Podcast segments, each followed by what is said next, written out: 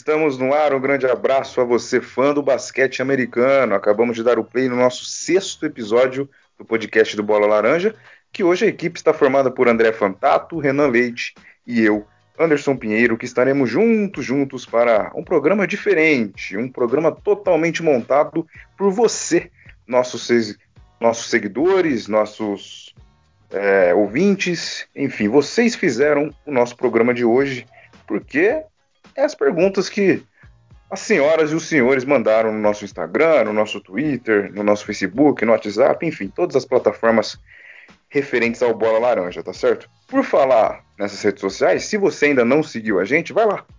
instagram.com barra arroba bolalaranja.oficial arroba bolalaranja.oficial Também temos as nossas redes no Twitter, que é o Laranja Oficial, arroba Laranja Oficial, beleza? Se você tem Facebook, também tem a nossa página lá no Facebook. É Bola Laranja Oficial lá no Facebook, você acha também tranquilamente, tranquilamente, beleza? Vamos dar boas-vindas aos nossos queridos companheiros. Mentor, André Fantato, como o senhor está? Boa noite, Anderson. Boa noite para todos os nossos ouvintes, todos os nossos amigos aí que nos, nos acompanham. É um prazer estar novamente aqui com vocês e um programa diferente, como você falou. É, a questão de a gente trazer aí para os nossos é, seguidores, tanto no Instagram quanto no Face, é, qualquer uma das plataformas. É muito bacana todos interagirem. A gente já tem algumas perguntas, né? Para gente que está começando é muito legal já ter toda essa interação. Então, eu, eu, acho que vai ser um programa bem diferente e a gente pretende fazer mais vezes, de repente encaixar algumas perguntas em alguns outros programas também. Então sejam bem-vindos todos que mandaram perguntas, os que não mandaram também não tem problema nenhum, sejam bem-vindos e vai ser bem bacana esse programa com uma dinâmica diferente e que é a nossa ideia colocar, né, o que a gente acha, as nossas opiniões, mas sempre dando abertura para todos que nos acompanham e com certeza nos ajudam a fazer o Bola Laranja cada vez melhor aí. Então, vamos embora. Muito bem. Renan Leite, e o senhor, hein? Tá bem? Tranquilo? Frio? Calor? Fala Anderson, fala André. Bom dia, boa tarde, boa noite a quem tá nos ouvindo aí. Hoje tá calor, cara. Hoje tá calor, graças a Deus. Ah, dá para ficar só de bermuda e camiseta, não precisa mais ficar de moletom, cobertor, gravando podcast, né? Hoje tá tranquilo. Mas não é porque tá calor que já é dia de tomar uma, hein, Renan? Vamos, vamos esperar, hein, meu? Segunda-feira ainda, não, hein? Pô, segunda, não, segunda-feira é sagrado. Prometi pra minha mãe que eu nunca ia beber de segunda-feira. É, eu não então, faço essas promessas porque eu não consigo cumprir. Não, porque eu não bebo, então eu tô tranquilo, nem sei do que os senhores estão falando, certo? Vamos lá. Antes da gente começar a nossa lista de perguntas aqui dos nossos amigos ouvintes, quero uma perguntinha para vocês. É, o pessoal tá lá na bolha, né? Vai lá pra bolha. O, o Renan, no último episódio, tava aí contando nos dedos o dia da volta da NBA, mas apareceu uns casos lá já de Covid que afastou alguns jogadores, né, que estão fora da temporada. O que vocês estão achando sobre isso? Você acha que existe alguma chance de parar, eu vi uma declaração do Charles Barkley essa semana, disse que para ele não termina, hein? O que vocês acham sobre isso aí, rapidinho, antes da gente começar o debate das perguntas? Olha, eu acho que é, a situação está complicada novamente. É o que a gente havia falado lá atrás, que é, como a situação estava, é, as coisas estavam se encaminhando para uma abertura e muitos estados, estados já abertos, com praias, bares e etc. Ainda tem alguns estados que têm isso, né, que estão aí têm essa abertura e não, não tiveram é, esse crescimento no número de casos, mas no caso da Flórida, é, a situação está tá complicada. Então, acho que vendo dados de sexta-feira, foram mais de 10 mil novas confirmações o que né, é algo realmente preocupante. É, a cidade de Orlando em si ainda não é um problema. Acho que ali, mais no, no sul da, da Flórida, né, Miami, que está o problema, problema maior. É, Orlando seria mais no, na área central, que não é tanto problema mais, né? O vírus está ali, está próximo, então a gente não sabe como é. O Adam Silver já declarou que se é, não, tiver, não tiverem maiores problemas com a bolha é, da, da NBA, é, ele não vê problema em continuar, mas que colocou ali um, uma exclamação devido a esses casos que subiram. Mas é muito complicado porque você vão ter pessoas entrando e saindo, né? Os funcionários, as pessoas que vão cuidar ali, hotéis, etc. Então, assim, é bem complicado. A gente torce para que as coisas melhorem, para que a gente possa ver o basquete, mas nunca atropelando a saúde, né, e, e outras coisas que vêm muito antes das nossas vontades, né, em ver o esporte tudo mais. É, assim, eu acho que já está bem encaminhado para continuar. A NBA tem postado sempre é, as quadras para treino e tudo mais, mas com certeza eles estão com o pé atrás aí e tem que tomar o maior cuidado e, e de repente postergar um pouco mais. Não sei como isso pode ser feito. Mas enfim, é, é um momento delicado. Mas eu, se fosse, se tivesse que apostar, eu acho que eles vão, vão tocar com esse retorno. Não sei o que, que, é, que, que o Renan acha aí também dessa, dessa questão, mas eu acho que, que eles vão tocar com esse retorno, independente de, do que aconteça. É negócio, né? A gente sabe que, infelizmente, às vezes isso fala mais alto.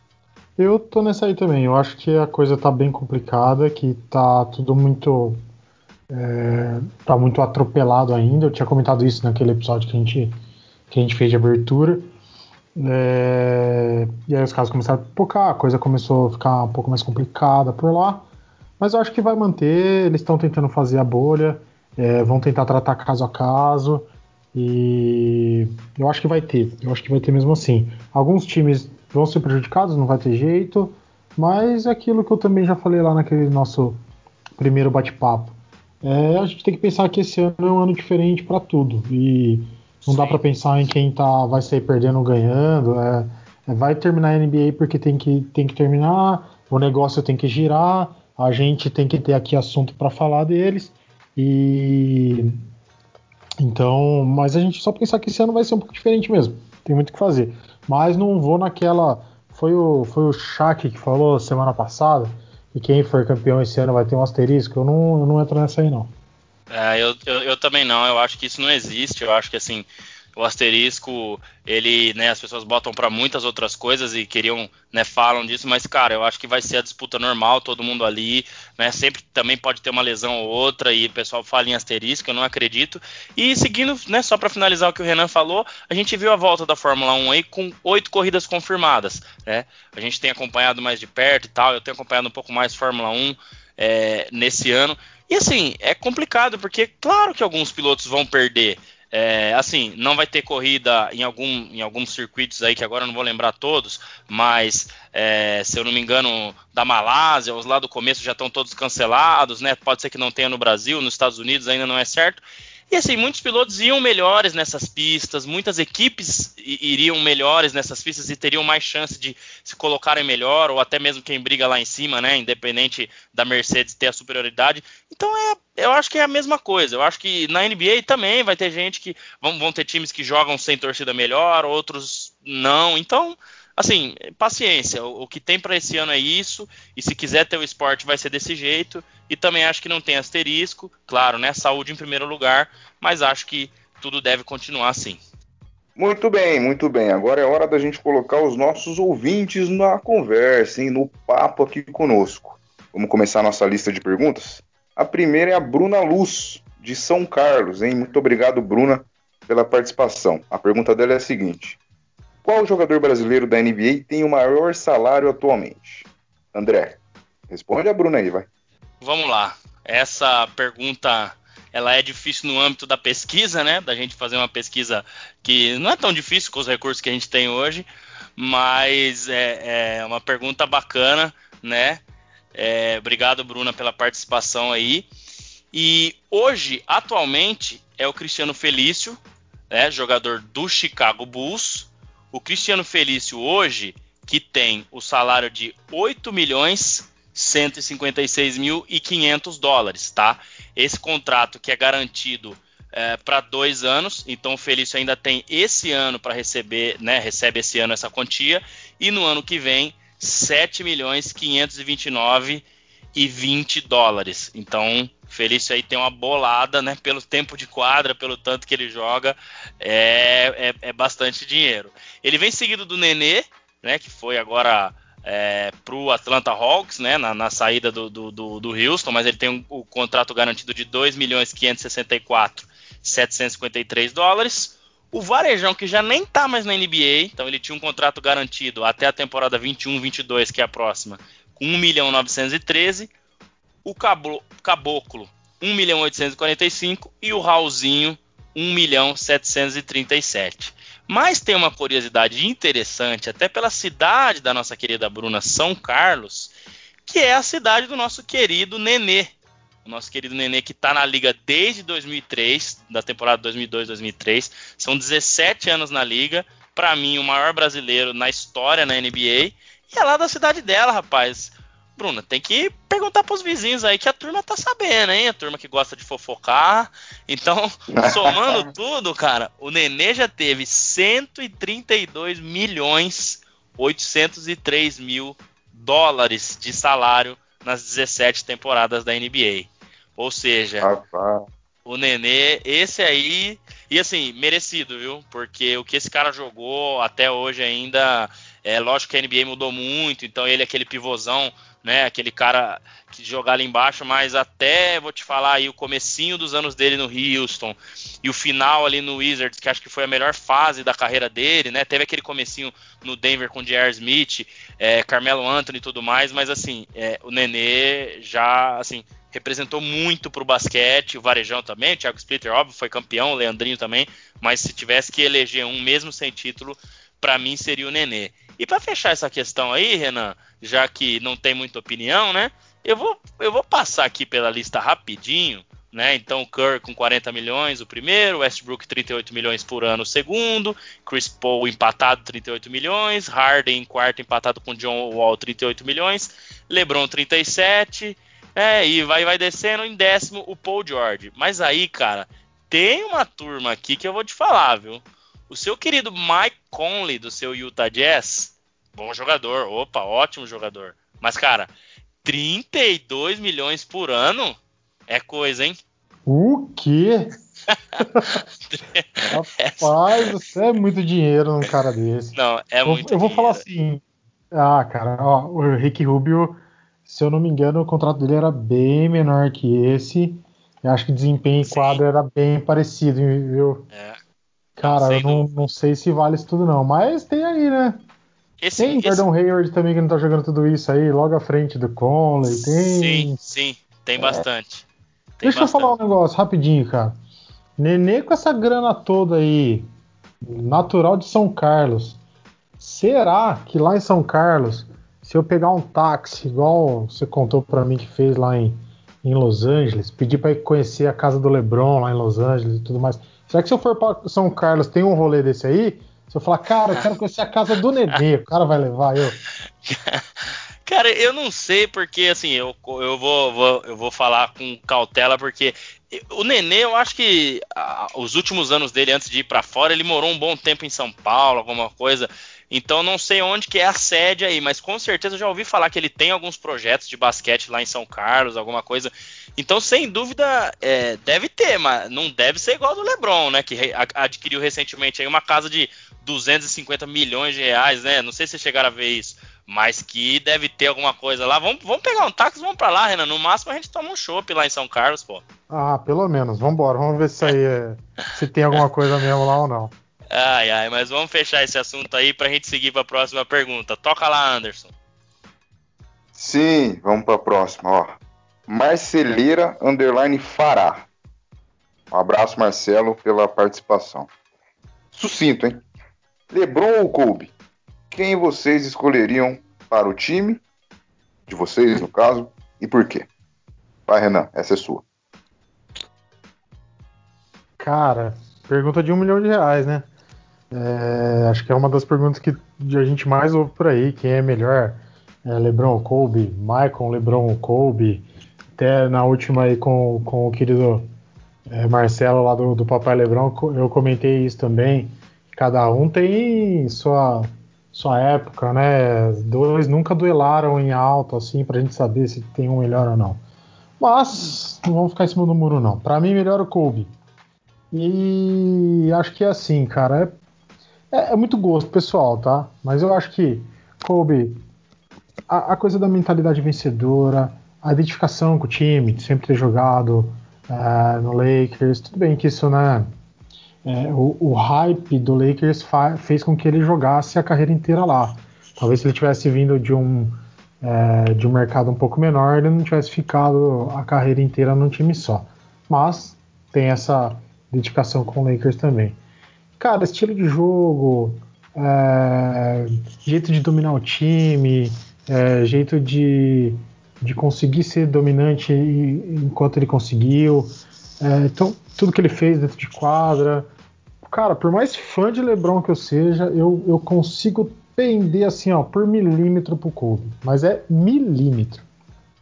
Bom, uh, cara, acho que é, a gente, né, num período tão difícil de brigas de democracia, né, Renan? Cada um tem que ter a sua opinião e, e a gente tem que respeitar. E aqui acho que a gente prega muito isso e sem dúvida é, eu né, não tem nem como discordar do Renan, mas tenho uma visão diferente. Eu acho que é, se eu tivesse que escolher, é, eu não sei quem é o time. Com quem você começa montando um time? Os dois na melhor fase deles. Eu começaria com o LeBron. Por quê? Eu acho que é, talvez ele não tenha aquela mentalidade de finalizar um jogo, dar o último arremesso, né? Apesar de já ter feito isso, mas não é a mentalidade principal dele ele não ter a mesma plasticidade, né, que deixa o jogo muito bonito igual ele, igual Kobe, igual Jordan. E também com muito, muita dor no coração, né? Porque eu gosto muito do Kobe, até o que aconteceu esse ano aí, com certeza quem gostava muito passou a se apaixonar, ou até mais, não, não poder colocar em palavras, principalmente o cara que ele era. Mas eu vou de LeBron por organizar o time, poder ter, ter essa questão de chamar o jogo para ele e achar um companheiro mais bem colocado. Uh, de, de ser mais completo. O mais completo não quer dizer ser melhor, muitas vezes. Até porque se você for pegar e falar assim, ah, mas ele é mais completo, mas ele não arremessa tão bem quanto o Kobe. Claro que não. Né? O Kobe tinha ali aquela, aquela jogada num contra um e tudo mais, melhor que o LeBron, sim mas escolhendo um time seria ele. Óbvio que você me falava, vou ter um time que eu já tenho um armador, já tenho um cara para levar a bola, eu preciso de um, de um cara para matar, né? Um cara para fechar jogo, um cara para pontuar. Aí, óbvio que eu escolheria o Kobe, mas não fica em cima do muro não. Vou com o LeBron e segue o jogo. Muito bem, interessante os senhores discordando, né? Eu gosto de porrada no programa, mas os senhores foram muito bom, muito não, interessante. Não, tem, tem, que ser, tem que ser devagar, né, o, o Anderson. Vamos, porrada é, é virtual. É, porrada é. virtual. É, e, e respeitando, respeitando, porque hoje. Mas já é um bom começo. É, hoje em dia não pode, né? A gente briga, mas com respeito. É, é mas, mas amanhã a gente tá tomando cerveja e você o seu suquinho de laranja gostoso. Isso, muito bem, muito bem, André. Próximo. Renatinho Boni. Obrigado, Renato, pela pergunta. Ele já começa com a opinião dele, ó. Para mim, o LeBron é o maior. Ponto. Mas vocês acham que o Michael Jordan faria tudo o que ele fez nos tempos atuais? Ou seja, então, se vocês acham aí, se na, ali nos anos 80, anos 90, se o Jordan faria a mesma coisa nos anos 2000, 2010, por exemplo. É, agora o André começa. Olha, Anderson, um abraço primeiro pro Renatinho, pro Marcelo também, você falou no outro, né? Dois, dois caras Sim. aí que eu conheço, nos ouvem bastante. O Renatinho, um parceiro meu de longa data. Um abração para ele. É, Cara, eu acho que faria até mais. Eu acho que faria até mais do que fez. É, eu acho que ele estava à frente da época dele. Então ele jogou na da década de 90, mas o que ele fazia a gente podia se encaixar muito bem no que faz hoje. E ah, mas naquela época não tinha tanta bola de três, mas cara, isso ele tiraria de letra, tá? Talvez óbvio, ele não seria um Curry, mas ele teria um arsenal que a bola de três muito boa, né? Não excelente ou é, esplêndida igual do, do, do, Curry, mas seria algo muito bom. É, bola de dois, ele tem tudo, né, cara? Eu acho que o Jordan tem tudo e ele faria muito mais. Eu acho que até a questão da def das defesas na época é, eram mais duras e, e, o contato era muito mais liberado. Hoje em dia é muito menos liberado. É, até pela, pela plasticidade dele, né? É, é, é incrível, assim. Às vezes eu vejo as jogadas, as coisas, e eu não vejo jogadores fazendo hoje as mesmas coisas, entendeu? Não, não, não assim, eles fazem, pontuam, mas de formas diferentes. Eu acho que o que ele fazia era algo que é, para sempre vai ficar guardado e, e, e, com certeza se ele tivesse jogado agora ele seria o melhor agora, se ele for jogar nos anos 2020 agora para frente ele também seria o melhor. Então assim é, é, é, difícil, cara. Eu acho que o físico dele também estava à frente da época, né? É, você tinha ali jogadores fortes e tudo mais, mas o Jordan se preparava muito e tal, mentalidade nem se fala. Então eu acho que ele faria assim. Eu acho que é, o Jordan seria o Jordan em, em, qualquer uma das épocas e, e muito pela pessoa, pela mentalidade e habilidade, né? O dom que ele tinha, né? A plasticidade era coisas assim incríveis e, e, e que a gente sempre vai guardar. Cara, não tem como fugir muito. É... Falar de Jordan é chovendo molhado sempre. É um cara muito acima da média, acima do tempo dele quando ele jogou. É, com certeza ele faria é, tudo que ele fez, como o André falou, acho que, acho que mais do que do que ele fez até. É, sabe, sabe aquele joguinho de, de, de, de, carro que a gente jogava, de, de que você vai comprando coisinha para pôr nele? Você compra um escapamento maior, uma roda melhor, um freio mais potente. Cara, o Jordan era isso, ele tinha tudo tudo melhor. Claro que ele não era o mais perfeito e tudo mais, mas ele tinha tudo, tudo é, é, é, uma conjunção de coisas muito grandes, cara. Então, ele era um cara que tinha uma mentalidade ferrenha nos jogos, conseguia é, ser muito focado. É um cara que se comprometia muito com alimentação, com treino físico para ficar mais forte. O The Last Dance mesmo mostra isso muito bem cara que tinha uma dedicação total uh, a vencer, a ser o melhor. E dom, plasticidade, é um cara que partia para dentro, um cara que conseguia decidir jogo. Então, com certeza que ele seria. É, faria tudo que ele fez é, hoje, mas muito. Então, acho que acho que sim, acho que ele faria assim até um pouco mais. É, e só um ponto de asterisco para a gente não falar, só falamos coisa boa. Eu acho assim, a questão da liderança dele, que foi muito questionada até durante o The Last Dance, né, por alguns ex-companheiros, Horace Grant, etc. E, e talvez de ser um cara meio mala, né, como um, um um líder ali e, e, e, as pessoas às vezes é, se sentiam incomodadas com isso, né? Os outros jogadores, justamente pela forma de liderança dele, talvez nos dias de hoje seria um pouco mais complicado com esse negócio de rede social e tal, e tudo muito, né? Hoje em dia a gente sabe que tem muito jogador aí que, ah, ganhou um contrato longo, acabou, o cara não quer mais jogar, beleza, só tô aqui por dinheiro, não tô aqui por, né? Isso em qualquer esporte. Então talvez isso seria um ponto a ser trabalhado com ele, porque talvez seria um pouco mais difícil com os jogadores, né, com essa geração de hoje, né, que até os técnicos mais antigos têm mais dificuldade de, de lidar e etc. Mas é, eu vejo que seria algo que, obviamente, ele contornaria e teria os caras que são campeões e tal. Então a gente vê uma liderança hoje de LeBron James totalmente diferente do que era o Jordan. Então, assim, mais modelado para o que é o jogo hoje em dia e para como os jogadores, é, como são as pessoas, os jogadores hoje em dia. Então, talvez seria só esse único ponto aí. Mas do resto, acho que ele seria, sim, tudo que foi e até muito mais. Assina embaixo. Bora. Beleza, então vamos para a próxima. Papai Lebrão. Um abraço para Marcelo Rodrigues, que foi convidado no, no nosso último episódio, né? No, no episódio 5. Pergunta do Papai Lebrão. Para vocês, quem foi o maior rival de, de Michael Jordan? Renan. Cara, é... para quem assistiu The Last Dance, dá para dá ver, deixa até um pouco nítido de que a treta ali com o Isaiah Thomas era a coisa era quente, né?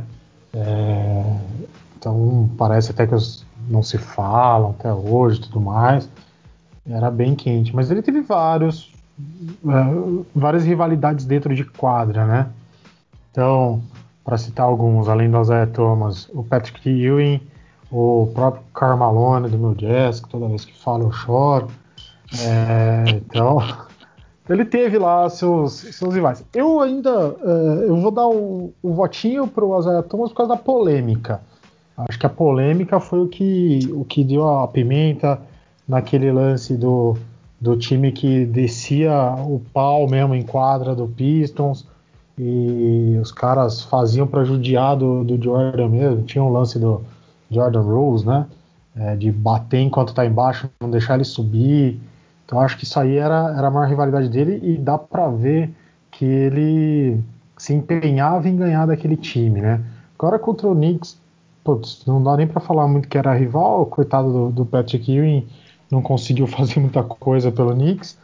E assim como o que eu citei aqui, o Carmelo em duas decisões seguidas, ele tomou na cabeça do, do Michael Jordan. Então, por esse por essa é, rivalidade que foi bem bem ácida e por ele ter que se dedicar cada vez mais a conseguir ganhar do, do Pistons, eu, eu deixo esse voto com Isaiah Thomas.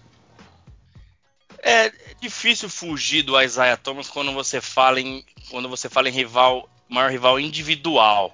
Né? Porque se fosse a pergunta maior rival de time, né, de, de franquia, com certeza seria o, o, o Pistons. E individual acaba sendo o Isaiah Thomas, porque eu acho que é, a rivalidade ela se criou como uma unidade, né? O Pistons como uma unidade, e aí você tinha uma peça-chave ali dessa rivalidade, que era o Isaiah Thomas, e que a coisa foi se agravando, né? E, e, piorando quando terminou o jogo, ele não cumprimentou e tal, e até hoje o Jordan é, não engoliu isso. Então é difícil mesmo fugir. É uma pergunta que acho que eu tenho que concordar um pouco com o Renan.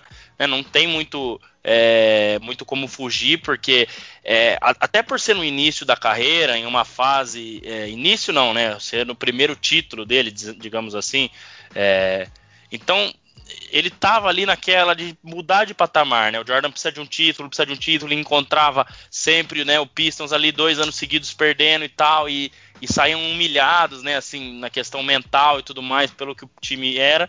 E o Isaiah Thomas era aquela figura, né, que, que, que fazia com que o é, é, colocava uma figura maior de, de, de, rival do Jordan. E claro, né, Karl Malone, como o, o, o, Renan falou, as batalhas contra o Jazz, mas aí já era um cara mais, mais quieto, que né, a gente viu muitas vezes na série aquelas imagens né, que eram inéditas, depois do jogo ele ia lá, cumprimentava o Jordan e tal, então, assim, não criava aquela rivalidade, né, assim, também fora da quadra. Então, por levar para fora da quadra e por Jordan nunca nem ter falado com o Isaiah Thomas depois disso, né, e, e ter criado aquela questão dele não ter ido para as Olimpíadas em 92 muito por causa do Jordan, eu também vou seguir nessa linha do Isaiah Thomas, não dá para fugir muito e com certeza depois daquela vitória ali, depois de tirar o maior rival da frente, é, foi onde né, a carreira dele já, já era incrível, mas aí deslanchou de vez para seis títulos e tudo mais, então sem dúvida, eu acho que fica aí com o nosso querido jogadorzaço, né, que era o Isaiah Thomas, mas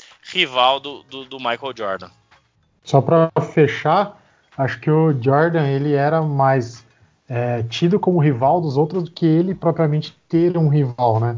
Então uhum. era, era isso. Ele era mais alvo do que ele procurava um alvo. Sim, sem dúvida. Perfeito. Vamos para a próxima. Agora é a pergunta do o underline Eusébio underline o. É, a pergunta dele é a seguinte: Quem vocês acham o melhor da liga nessa temporada? Já perdi a ordem. É você, André? Sou eu mesmo. Um abraço para o nosso amigo Eusébio, que também perguntou no último aí. Bacana estar tá acompanhando a gente. Ah, cara, aí é clubismo, né? Aí o Renan vai falar, ah, lá vem o Lebronzete e tal, mas aí é difícil, né, cara? Eu acho que os 35 é, anos de idade. Não mentiu. É, não mentir, né? Não, não dá pra, não dá pra negar, né?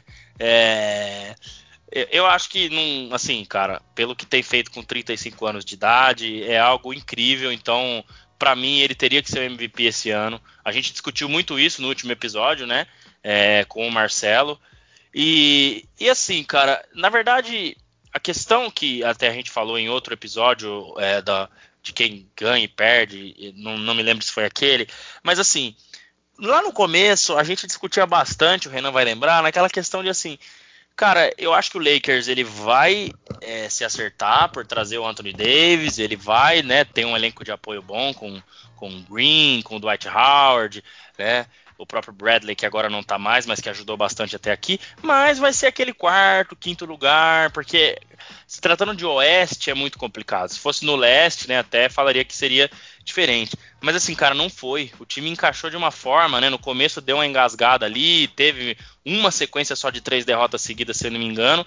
mas assim, o time jogando o fino da bola toda noite, cara. É difícil você ver o Lakers cometendo erros igual no ano passado e tal, então foi uma junção de coisas, né? Não só o LeBron, a equipe, o técnico, a seriedade que tudo isso se levou, mas eu acho que por esse destaque na temporada regular, que tem ainda oito jogos, mas acredito que não vai ter nada muito incrível nesses oito jogos e o próprio LeBron deve se poupar, mas eu acho que ele merece. É, o Antetokounmpo merece? Claro que merece. Se ele ganhar também não vai ser, ah, nossa, que injustiça com o LeBron, porque também é um time, né, que, que tá no primeiro no geral, deve manter esse primeiro no geral, mas é um time que já vinha do ano passado pronto, manteve o mesmo esquema, o mesmo técnico. Então, assim, o cenário para que isso acontecesse pro Antetokounmpo eu acho que estava mais limpo pro LeBron tava mais obscuro, né? E toda essa pressão de Lakers, no ano passado não ter chegado no playoffs, não joga playoffs desde 2013, se não me engano. Então, cara, eu acho que ele superou todas as expectativas mais uma vez aos 35 anos e tem tudo para ganhar esse prêmio. Então, para mim, é, esse ano ele, ele, ele é o melhor. É, não tem, não dá para falar contra você não. Eu não vou votar no mesmo, mas eu tenho que reconhecer que o, o papai esse ano tá, tá ligou o modo, modo playoff cedo esse ano. Então, cara, para mim assim, eu, o meu voto vai pro Antetokounmpo porque ele manteve a, o modo dominante dele igual foi na temporada passada. Ele ainda tá é, agressivo, marcando muito ponto, tá defendendo como ninguém. Então, assim, acho que ele acho que ele manteve o nível e que ele tá levando, ele tá, ele tá dando cada vez mais confiança pro time dele. Então, por esse motivo, vou votar no Tetocompo. Mas queria fazer uma menção rosa pro James Harden, de novo, é, mandando muito na temporada. E, cara, um, um, que não aparece muito, o Buga comentou dele, se eu não me engano, ele, ele voltou como como Most Improved Player, foi isso, é, o Ban Adebayo. É, cara, um, um, cara que tá jogando muito no, no, Miami, que eu gosto de ver jogar. Acho que, acho que é um, só uma menção honrosa para ele. Claro que ele não vai ser o melhor da liga na temporada, né? Mas pelo que tá fazendo até aqui, é uma, uma surpresa legal para mim. É, eu também gostaria de fazer a menção pro pro Harden, porque eu até coloquei, né, no começo, no, no, nosso primeiro ou segundo texto do Medium, que eu apostaria no Harden, mas eu acho que para como foi se desenvolvendo a temporada pro Houston, ficou ruim para ele. Mas se a gente né, não considerasse a, a, temporada do time, né, fosse só do jogador, a gente viu o LeBron dominante e espetacular no Cleveland aí há dois anos atrás, mas o time não foi tão bem assim. Então eu também faria essa menção, porque assim, é absurdo que ele joga, que ele pontua e tudo mais, mas é, acho que né, a gente tem que levar a colocação em consideração, porque também é o que a liga muitas vezes prega para poder escolher um MVP. Então, com certeza, o melhor aí, no meu caso, fica pro LeBron, mas o Antetokounmpo também, cara, sensacional. Acho que manter esse nível dois anos é, é realmente algo muito, muito bacana. Bom, já que o André citou o Medium, então então deixa eu dar um recadinho aí para os nossos ouvintes, os nossos seguidores. Você que gosta de ler, né, que gosta de passar seu tempo lendo alguma coisinha sobre basquete, sobre NBA, vai na nossa página do Medium, é medium.com barra arroba bola laranja ponto oficial. Medium se escreve M-E-D-I-U-M ponto com arroba bola laranja ponto oficial. Lá tem texto sobre é, a NBA, que é escrito pelo André Fantato, também é escrito pelo Miguel Olímpico, que também faz parte da nossa equipe. Então você que está aí nessa quarentena, está tá se reinventando, não tem muito o que fazer mais, né? Porque já meu quatro meses já aí. Então dá uma passada no Medium, você que gosta de fazer uma boa leitura lá que tem textos bacanas, beleza? É mais uma forma de você ficar pertinho, pertinho do Bola Laranja. Bom, vamos para a próxima pergunta aqui. Chumbo Underline Caio é o nome dele. Um abraço, Caio. Obrigado pela pergunta. O Caio quer que a gente fale sobre o Kawhi Leonard. É, ele quer saber um pouco o que nós achamos, os senhores acham do Kawhi dentro de quadra e por que ele é tão quieto. E aí, Renan, por que, que o Kawhi é quieto? Ah, cara, Kawhi ele é o anti-herói, né? Ele é diferente de tudo que a gente tem lá dentro da NBA. É, tem jogadores que gostam de, de se aparecer, de dar entrevista, de mostrar o estilo fora de quadra, cara, o Kawhi é um cara muito tímido, muito reservado, quietão. Então, ele e ele leva isso para dentro de quadra, né? Esse lance de ser meio introvertido assim, meio parece que ele tá ali vivendo o mundo dele. Não sei, é uma coisa é, até misteriosa assim, né? Um cara ser tão fora da curva e ao mesmo tempo conseguir ter essa frieza que ele tem, né, cara? Mas é muito da personalidade dele, de, de, ser um cara mesmo muito introvertido. Dá pra ver nas entrevistas dele. Tem até aquela, aquela risada dele que é meme, que, cara, ali mostra que é um cara muito introvertido, sabe? É, é um cara que não sabe nem dar risada. Então é complicado. Mas, cara, Kawhi, é, claro que ele ficou muito é, bombado, assim, né? Por, pelo que ele fez com o Toronto ajudou, né, na verdade, o Toronto ano passado a conquistar esse, esse título tão improvável, mas desde do, de, de época do Spurs ele já era super temido. Tem aquela cena famosa das finais do LeBron, que quando o LeBron vê ele entrando em quadro, o LeBron dá uma, uma xingadinha, tipo, pô, esse cara de novo, eu não aguento mais. É, então, assim, é, é, um cara que tem um, um jogo um pouquinho diferente do que, do que é o jeito de jogar hoje. Esse lance de muito arremesso de três e tudo mais, ele tem aquele estilo de arremesso meia distância, que a galera não tinha, é, tava, tava meio que deixando de fazer isso, né? Então quando o jogo dá aquela, dá aquela apertada pro fim, que todo mundo fecha garrafão e fecha perímetro para não ter lance de, de, de, bola de três, ele consegue entrar ali no, no lance de média distância e ali ele é fatal, cara. Ali ele sempre consegue virar bola. É, tem o lance contra na, na, nas finais contra o, o 76ers, que ele dá aquela, a, aquela corrida até a zona morta para cair aquela bola com chorandinho ali. Então é um cara que consegue ser muito decisivo e que, e que consegue ser muito frio, cara. É, lembro que ano passado a gente assistindo as finais, um amigo até em comum, mais conhecida do André aí, o, o Matheus, o Teso, ele falava que o Kawhi era o Lucas Moura do basquete, né? Falava, pô, esse cara, a bola cai na, na, mão dele na hora certa e parece que ele faz um ponto e que ele é o cara. Mas é porque ele faz um jogo mesmo, mesmo mais, é, entre aspas, mais escondido, assim como é a, a personalidade dele. Acho que por isso que ele é tão quieto e isso reverte pro bem, ele consegue reverter isso pro bem para dentro de quadra. E é, cara, é um jogador extraordinário. É, cara, o Kawhi, assim, depois de né, alguns que já estão muito consagrados e talvez já aposentados, né, no caso de Jordan, Dwayne Wade, Kobe Bryant, LeBron James, é um cara que com certeza, assim, é, vai ser um ídolo para mim de, é, de longa data, assim, e é um cara que tem muito meu respeito, é um cara muito é, assim, dentro de quadra é impressionante, cara. E esse foco dele, né, me lembra até um pouco o Messi. É, hoje o Messi já é um pouco mais descontraído, mas ele era muito nessa questão de é, ser muito concentrado, né? Muito e isso é, é, fazia com que ele elevasse o nível dele de jogo. E assim, cara, ele realmente é, é esse cara que o Renan falou. Então ele ele vai lá, joga o basquete dele e não tá ligando muito para se se a Nike vai dar um patrocínio maior para um tênis dele, se ele vai ter que ficar fazendo comercial para cá para lá. Não, o negócio dele é ir lá e jogar. É óbvio que com os anos passando e ele indo para um mercado grande, Los Angeles, isso tem mudado um pouco, né? Você vê até alguma alguma algum movimento diferente dele.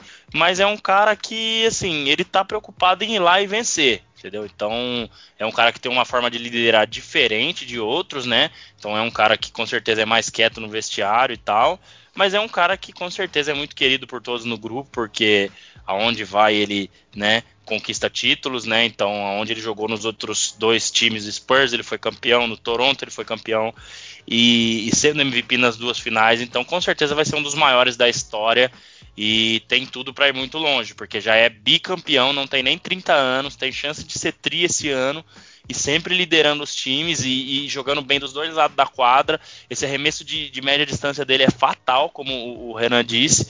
De três, assim, apesar de não ser a especialidade, mas ele também arremessa bem. Defende muito bem, já foi o melhor jogador de defesa da temporada várias vezes. Então, assim, é um cara extraordinário.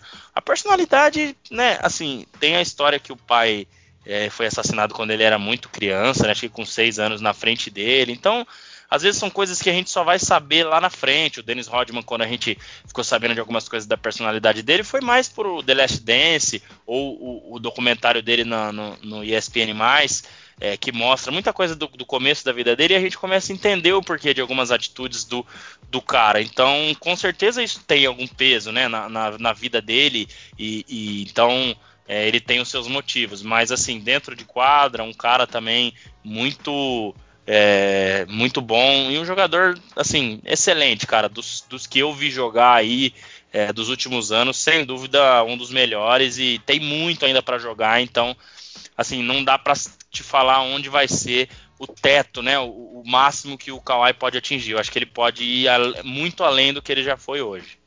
É, eu acho que em, em pouco tempo a gente vai estar tá falando do Kawhi como a gente fala hoje do LeBron, cara. Sem acho dúvida. Em pouco tempo. É, isso, isso sem dúvida. Beleza. É, João Arthur Lemos, um parceiro meu, é o próximo que fez a pergunta, né? A pergunta do Arthur é a seguinte: Qual o maior bust dos últimos anos? André. Cara, essa vou dizer que é uma das mais fáceis para responder em termos de bust de draft. O cara que criou a expectativa, né? O bust é o cara cria a expectativa e chega no time ou, ou chega na NBA e não não corresponde, né? Não é isso que eles chamam de bust, né? E cara, para mim sem dúvida é muito claro, mais nos anos recentes, né? não vou voltar tanto lá atrás, mas sei lá, acho que de 80 para cá, é o nosso querido Greg Oden, que foi selecionado como primeira escolha do draft de 2007 pelo Portland Trail Blazers, à frente de ninguém mais, ninguém menos que Kevin Durant provavelmente hoje, se não o melhor, um dos três melhores jogadores da liga.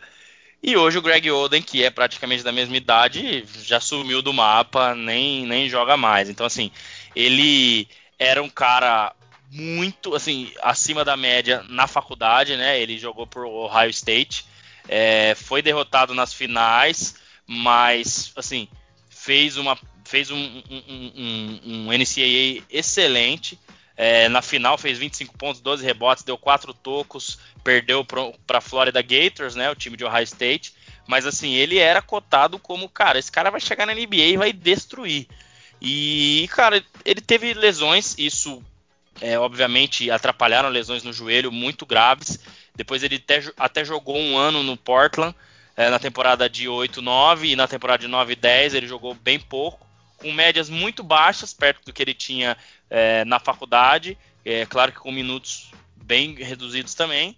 E depois de três anos, o LeBron ainda tentou recuperá-lo, né? Que também é um nativo ali, um cara de nascido no estado de Ohio, é, ou né, que, que, muito próximo ali, né? Ficou por muito tempo ali no estado de Ohio. Não sei bem se nascido, mas era um cara identificado com o estado ali do LeBron. E jogou no Miami Heat em 2013, 2014, e, e, mas assim, muito mal também. Ficou se preparando a temporada inteira para chegar bem nos playoffs, praticamente não jogou.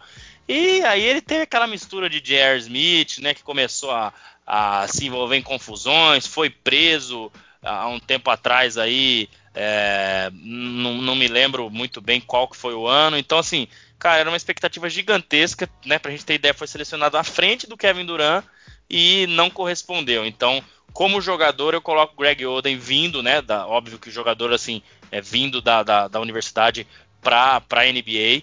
E como time, assim, tem vários exemplos, tá? Eu acho que é até difícil responder, essa daí já é um pouco mais difícil, mas eu colocaria, para fechar aí minha opinião, o Lakers de 2012 com Steve Nash, Kobe Bryant, Paul Gasol e Dwight Howard.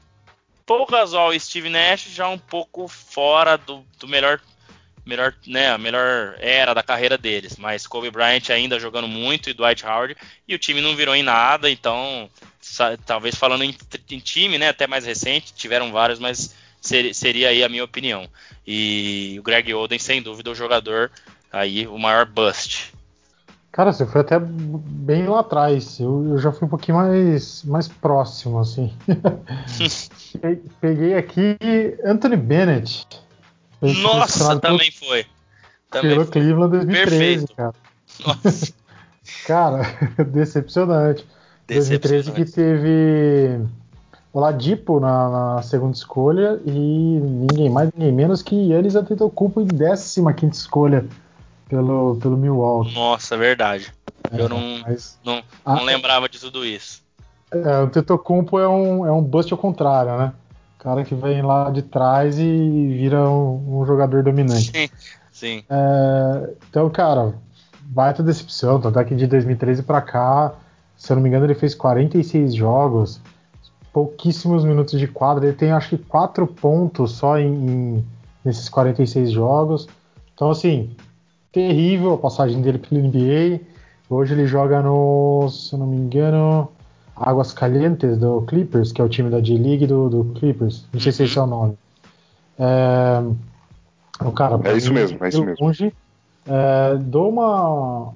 Não chega a ser um bust ainda, mas eu, eu vou fazer uma menção honrosa que ele foi segunda escolha do Lonzo Ball, cara. Acho que ele tinha um hypezinho até é, grande. Muito grande. Foi segunda escolha, né? Sim. E, bom, pode ser que um dia ele vire alguma coisa, mas até agora. bem mal. É, o Lebron falou: ó, beleza, jogamos um ano aqui, mas ó, é o seguinte, eu vou trazer o Anthony Davis, você manda essa turma tudo embora, Lonzo Ball, Brandon Ingram, porque não vai não vai virar nada isso aqui não. Pode ser que vire, o Ingram tá virando muito mais, né? Óbvio, mas você foi bem. Mas o, o, Bennett, Renan, acho que comparando com o Greg Oden, assim, é, eu na época acompanhava muito pouco a NBA, mas cara, o Greg Oden, ele foi um hype tão grande ou se não parecido com o nosso o nosso querido Zion hoje. Então, para você ver o tamanho que foi aquilo lá também. É, então, assim, o, o Bennett. O hype é, dele foi alto, né? Esse exato. é o negócio. Esse é o negócio. Então, o do Bennett eu também acho que foi. É, também é um ótimo voto, né, o seu. Mas, cara, esse do Greg Oden, né? Pô, você pensar à frente de Duran, né? Claro que tiveram vários aí que ficaram em primeiro que hoje já nem jogam mais. Mas, mas legal, a gente com bastante exemplos aí, acho que acho que deu para complementar bem, bem bacana. A próxima é do Bledson. E é interessante, por sinal. Costumo comparar o Oklahoma City Thunder de Duran, Westbrook e Harden com a seleção holandesa de futebol. Muitas estrelas, mas que não conseguiram o título. Na opinião de vocês, o que faltou para que a taça viesse? Ô Anderson, vou pedir um favor, cara. Pode hum. repetir o nome dele para mim que eu não entendi. Ah, meu Deus. Bledson. Caramba, beleza. É seguinte, eu tenho uma, uma opinião bem formada. É, é, é, até rápida demais. Eu vou tentar me estender, mas a minha opinião é muito curta. É simplesmente porque enfrentou o LeBron, o, o Miami Heat de LeBron, o Chris Bosh e Dwayne Wade, e porque tinha Westbrook e Harden no mesmo time, cara. Coitado do Duran. Para mim é basicamente isso. Mas claro que envolve muitas outras coisas e tudo mais. Acho que o Miami Heat naquele ano é, ninguém tirava deles. É, acho que é, apesar, acho que o time do Oklahoma, ele, os, esses jogadores que hoje têm esse hype grande, na, na época eles não tinham esse hype tão grande ainda, né?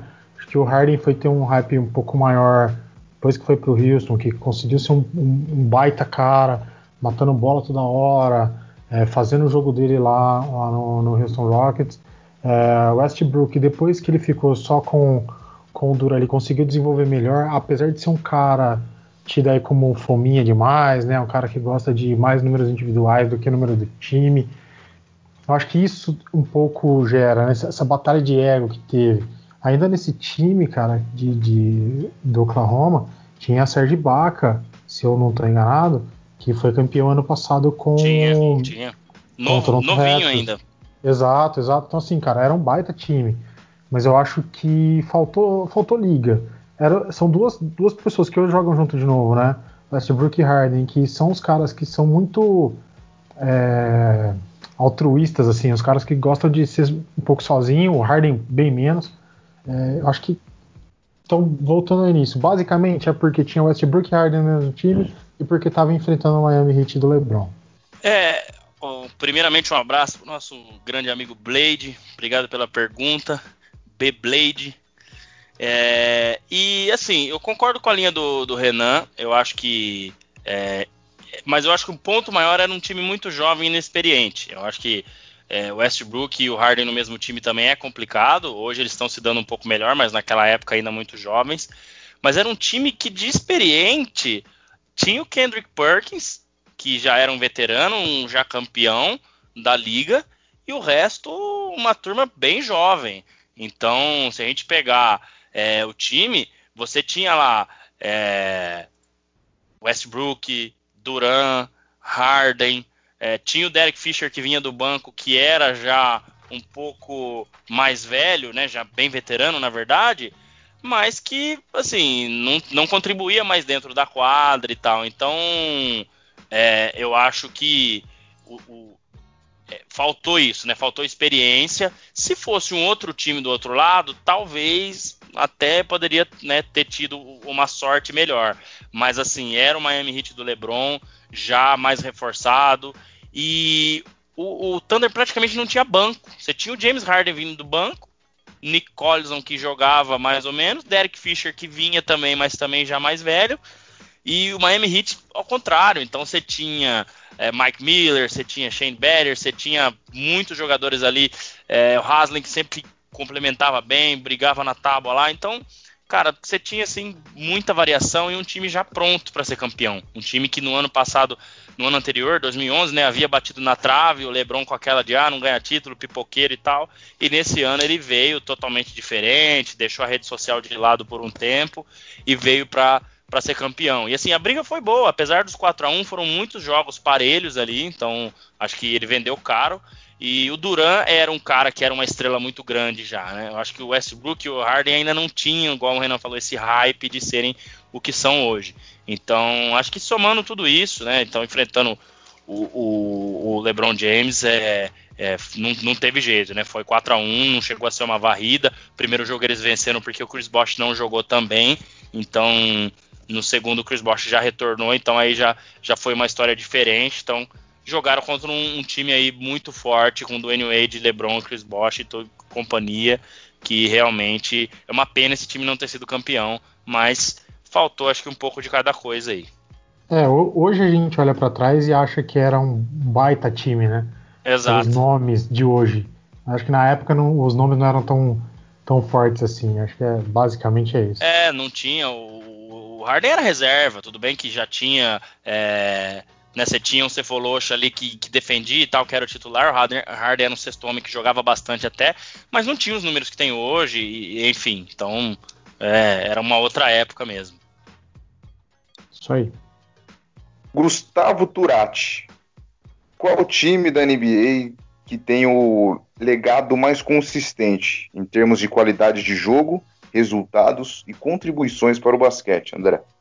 Ai, Gustavão, esse é fera com as perguntas do Gustavão, nosso parceiro do logo. Tem o Jerry West, que é o D-Logo da NBA, e o Gustavão é nosso D-Logo aqui do Bola Laranja, né? Um abraço pro Gustavo. É, assim, difícil fugir do Lakers. É, pelo. Assim, por ter ganhado títulos na década de 70, na década de 80, na década de 90 não, né? Anos 2000 ali vamos colocar, 90 foi meio que dominado pelo Jordan, é, tirando as aposentadorias dele e o Spurs em 99 o último ano. Depois nos anos 2000, nos anos 2010, que seria o último título, título com Kobe Bryant, muitos jogadores assim craques que estão ali no top 10. Então você tem Karim Abdul-Jabbar, Magic Johnson, é, Kobe Bryant, você tem Shaquille O'Neal, Jerry West, Elgin Baylor. Então, mesmo quando perdia, né, o, Jerry, o Jerry West foi nomeado o, o, melhor jogador das finais na década de 60 contra o Celtics, que era muito dominante. Então, assim, como legado, é, se você for pegar né, consistência, né, igual o Gustavo citou, com certeza é o Lakers por ter vencido em, em, múltiplas décadas. Eu acho que, se, mesmo você tirando os títulos do Minneapolis Lakers lá na década de 40, 50, se não me engano, e colocando só de, depois que foi para Los Angeles, tem bastante coisa em várias décadas. Então, cara, sem dúvida é, é o Lakers pelo número de craques e agora você tem um LeBron podendo na, na década né, de 2020 também vencer um título. Então é um time recheado de história, de estrelas. O Boston tem mais títulos, claro, respeito muito, mas o Boston ele teve um período muito grande com o nosso querido uh, Bill Russell com 11 títulos na década de 60 e depois deu uma espaçada maior aí com, com com Larry Bird nos anos 80 e o título de 2008 né, com Rajon Rondo, Paul Pierce, Kevin Garnett. Então teve uma espaçada maior, não foi assim uma dominância uma época. O Lakers ele tá sempre ali em cima, sempre dominando, é a franquia mais charmosa da NBA, então não dá para fugir muito do Los Angeles Lakers nessa. Cara, vou discordar justamente do maior rival. É, para mim, Boston Celtics entra aí forte na, na briga como time de maior legado.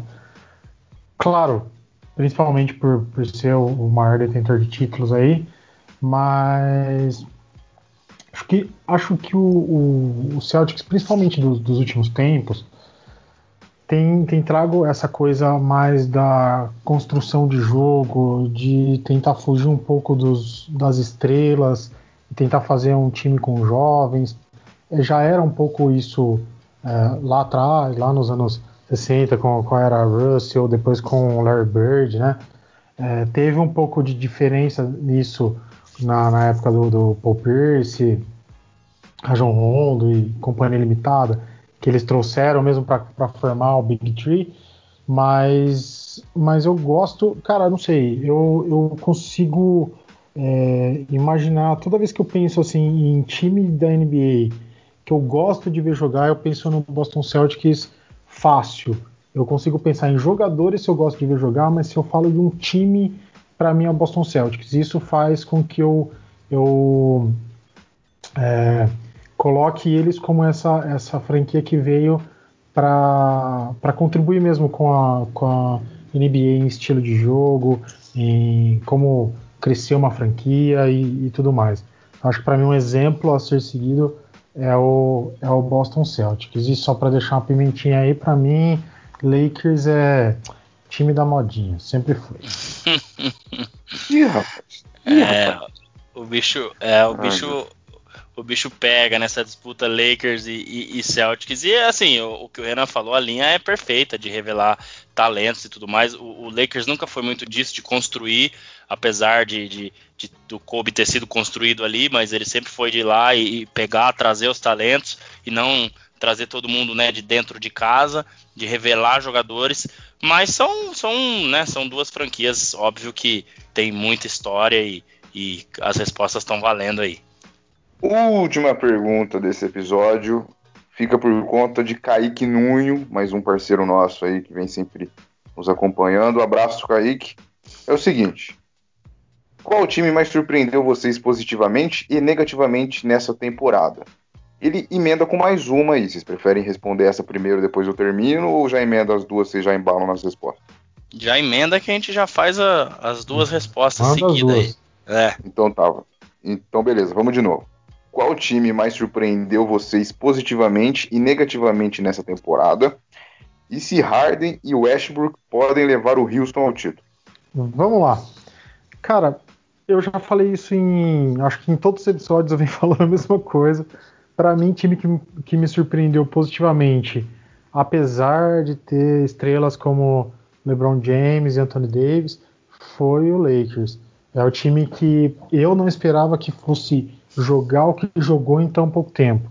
Então, de longe, para mim, o Lakers, no começo da temporada, eu até tive ali um, um, um lapso de achar que o, o, Phoenix Suns ia me surpreender. Ele teve um, uma, uma janela ali de, de bom desempenho, mas depois já deu uma, já deu uma voltou ao normal.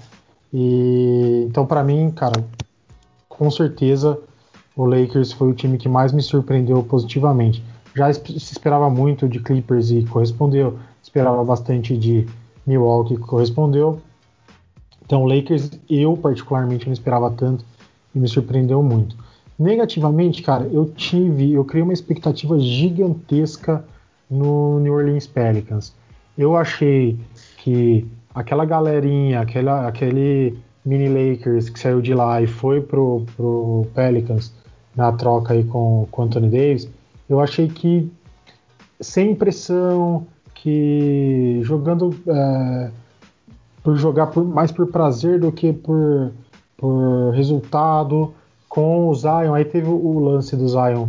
Logo na, na no começo ter lesão, demorar para estrear, acho que isso também pesou bastante. Então é, eu, eu, tive, eu criei uma expectativa altíssima com o Pelicans esse ano, que putz, caiu é, demais quando começou a temporada, os caras não conseguiram jogar, eles foram mais do mesmo o que foram pelo, pelo Lakers, tirando aí é, o Brandon Ingram, eu e o André já até comentamos disso, que ele é um cara que evolui, é um cara que joga muito bem, mas ali no meio do, do limbo que estava o Pelicans, ele não consegue se destacar muito. E hoje, já que eu estou na menção honrosa, eu vou fazer a menção honrosa já emendando com a segunda pergunta. Porque eu me, também me surpreendi negativamente com o Harden e o Westbrook no Rockets. Cara, eu não acredito que os dois consigam levar o Houston ao título. É, ficou evidente que a batalha de ego dos dois é um negócio é, que acaba com o time. Claro que eles conseguem desenvolver um, um, um, bom jogo, porque são dois caras muito bons, muito acima da média. A gente acabou de falar aí do Harden, o cara que vira bola demais, o cara que arremessa muito, consegue bater bola para dentro. Quantas, é, quantas cenas a gente tem aí de, de de dribles que o Harden deixa o jogador no chão, até faz gracinha, fica olhando para a cara do, do, cara, esperando o cara levantar para arremessar. Então, assim, é, eu também esperava muito dos dois, cara. Eu também achei que os dois fossem fosse dar uma liga bacana, né? Já que lá no OKC não eram muito conhecidos, como a gente falou há pouco, eu achei que agora que os dois é, já fossem mais maduros, mais que a coisa fosse encaixar. A gente vê, cara, que o Westbrook, principalmente, é um cara Cara, ele é muito egocêntrico, ele, é, ele quer muito o jogo para ele na mão, ele quer muito bater para dentro e, e, carimbar, fazer pôster toda hora. E, pô, isso. Cara, não consigo ver o, o, um time que tenha os dois indo pra frente. Só, claro, vai ficar bem porque os dois são bons mesmo, mas não, pra mim não, não vai dar em nada. Ah, vou, vou pôr pimenta de novo agora com muito clubismo junto vai pegar o Jazz nos playoffs e o Jazz vai massacrar esse ano. tá certo. Guardaremos com carinho é, essa parte essa frase. Pode virar uma vinheta, um meme, hein? Eu gosto disso Tô porque errado, mas na edição depois o bicho pega. Mas vamos lá. É, cara, o Renan foi uma linha muito, muito legal do, do Lakers, até porque a gente já comentou isso antes. Mas eu acho assim, a nossa expectativa do Lakers ela era mais baixa, mais baixa, quarto, quinto, vai classificar com LeBron e Anthony Davis e beleza, e ficou em primeiro, surpreendeu todo mundo positivamente. Mas assim, o positivamente para mim é, é, o Oklahoma Thunder, porque após perder o Westbrook e o Paul George na última free agency, tudo bem que veio o Chris Paul, mas já é um jogador de mais idade e é um cara que não é tão decisivo. Ah, ele não vai pegar a bola e decidir ir lá e, né? E, e, fazer 40 pontos e etc. É um cara que é um armador, para mim, um dos melhores aí que eu vi nos últimos anos, mas que não, não decide e tal. É, mas assim, cara, o, o, o, Thunder, ele tá fazendo uma campanha é, incrível. Então, é, é o quinto no, no, Oeste, podendo até chegar em quarto, pegar o mando de quadra, é, com 40 vitórias e 24 derrotas, e com um time assim, modesto. Chris Paul é o craque do time e você tem jogadores ótimos como Shai Gilgeous Alexander que veio né, o ano passado fez um ótimo campeonato pelo Clippers na troca pelo Paul George. O Steven Adams que é um pivô muito dominante e, e, e joga demais. E tem jogadores reserva é, que vem do banco Dennis Schroeder né jogando demais também. Uh, Danilo Gallinari também que jogava muito bem o ano passado no Clippers e esse ano está jogando demais lá. Então assim o Billy Donovan tá fazendo um, um, um trabalho é, muito bacana é, com o Thunder. Não acredito em título e nada, mas pode até ganhar uma primeira rodada aí, tendo é, o mando de quadra. É, óbvio que não vai contar, mas assim, ah, eu fico em quarto, eu fico à frente, e, e isso, né, só por. Uh, por mera formalidade, né? Mas então, para mim, foi o time que que surpreendeu, porque assim, para mim, se brigar por playoff vai ser muito e olhe lá se não ficar lá para 13 terceiro, 14 quarto. Então, quinto lugar aí e, e, foi um dos times acho que menos perdeu na virada de 2019 para 2020. Então, assim, realmente tá jogando demais e com o elenco que tem, tá fazendo milagre. E negativamente, eu colocaria o 76ers. Cara, depois que o ano passado eles tiveram a derrota na final, tudo bem, contra o Kawhi, Toronto, né? Tinha um jogador zaço, mas assim, decepcionou demais, né? Decepcionou demais. Eu acho que é, é um time muito inconsistente, é um time que não.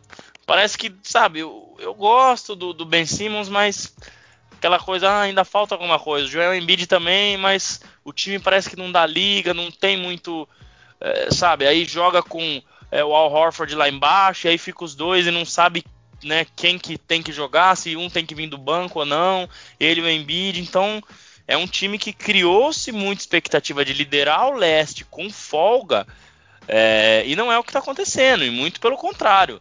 É, é um time que está atrás de times como, por exemplo, o próprio Raptors, que não tem metade das estrelas que eles têm, ou o Pacers, que não tem nenhuma estrela, ou talvez o Oladipo, que nem vai poder jogar mais, e, e tá ali em sexto lugar. Então é, é complicado. Eu acho que ele, essa foi a minha maior decepção e todo mundo imaginava que iria liderar, iria brigar de frente com o Bucks e poderia ser campeão lá no início da temporada. Muitos falando isso, mas decepcionou demais. E quanto a outra pergunta, eu tô com o Renan. Eu acho assim, a única coisa que eu falaria diferente é o Harden e o Westbrook têm condições sim de vencer o título. Mas eu acho que o problema é o, é o elenco de apoio. Né? Essa opção por não jogar com pivô e tudo mais que pode ser discutida né, em um outro momento para não estender muito, mas que é uma forma nova e tal. E eu acho que assim, cara, o Houston ele já tá tem o PJ Tucker que é um jogador muito bom, né? Que, que dá uma experiência pro time, defende, e a gente viu do que é capaz aí nas séries contra o Golden State o ano passado e retrasado. Uh, mas eu não vejo assim um time pronto para ser campeão e, e talvez nem para chegar na final. Eu acho que o Houston ali num primeiro, numa primeira fase uh, pode de certa forma surpreender e de repente jogando contra o Nuggets passar pelo Nuggets, mas eu não vejo ele passando de Clippers, de Lakers, uh, talvez até do próprio Jazz, dependendo do que aconteça. É, o próprio Mavericks, que é um time também que, que pode aí surpreender, então eu acho que eles são, né, o Harden para mim excepcional, o Westbrook também, mas um pouco abaixo do nível do Harden, mas cara, eu acho que para título e, e, pela forma como eles jogam e o elenco de apoio que eles têm, eu acho difícil. É, pelo menos para esse ano, é muito difícil. É isso, é isso. Estamos encerrando o sexto episódio do Bola Laranja. Muito obrigado a todos que mandaram as perguntas. Né? Se você mandou a sua e não foi respondido, não fique triste. Teremos outras oportunidades de um programa igual a este. Tá certo? Então, obrigado a todos aí que deram essa contribui contribuição para o nosso episódio. Renan, bons sonhos, meu caro. Obrigado mais uma vez pela participação. Obrigado, Anderson. Obrigado, André. Cara, muito obrigado a todo mundo que mandou as perguntas aí. Muito legal poder opinar é, naquilo que o pessoal quer saber, naquilo que o pessoal tem curiosidade de saber nossas, nossas opiniões.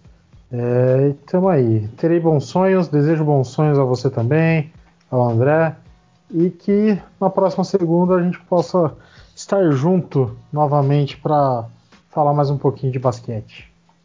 Sim, estaremos sim. Mentor, beijo na testa.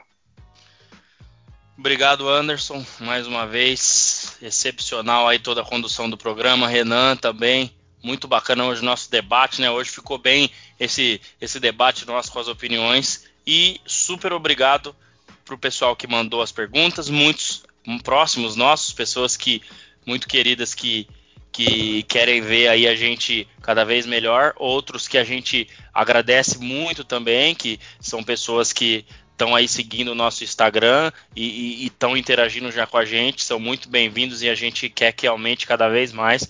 E foi bem bacana o programa hoje. Obrigado mais uma vez. Espero a gente ter aí alguma surpresa para a semana que vem. Não vamos confirmar ainda porque ainda estou nos contatos, né? Mas quem acompanha nosso Instagram, nosso podcast, nosso Facebook, Twitter, deve ter aí em breve já o que, que deve vir para o próximo episódio e com certeza semana que vem tamo junto de novo. Um grande abraço, obrigado mais uma vez, tamo junto. É isso aí, novidades em breve. Vai lá no arroba bolalaranja.oficial que vocês ficarão sabendo. Muito obrigado a participação de todos. Valeu, André. Valeu, Renan. Semana que vem estaremos de volta com o nosso sétimo episódio. Não percam, hein? Até a próxima.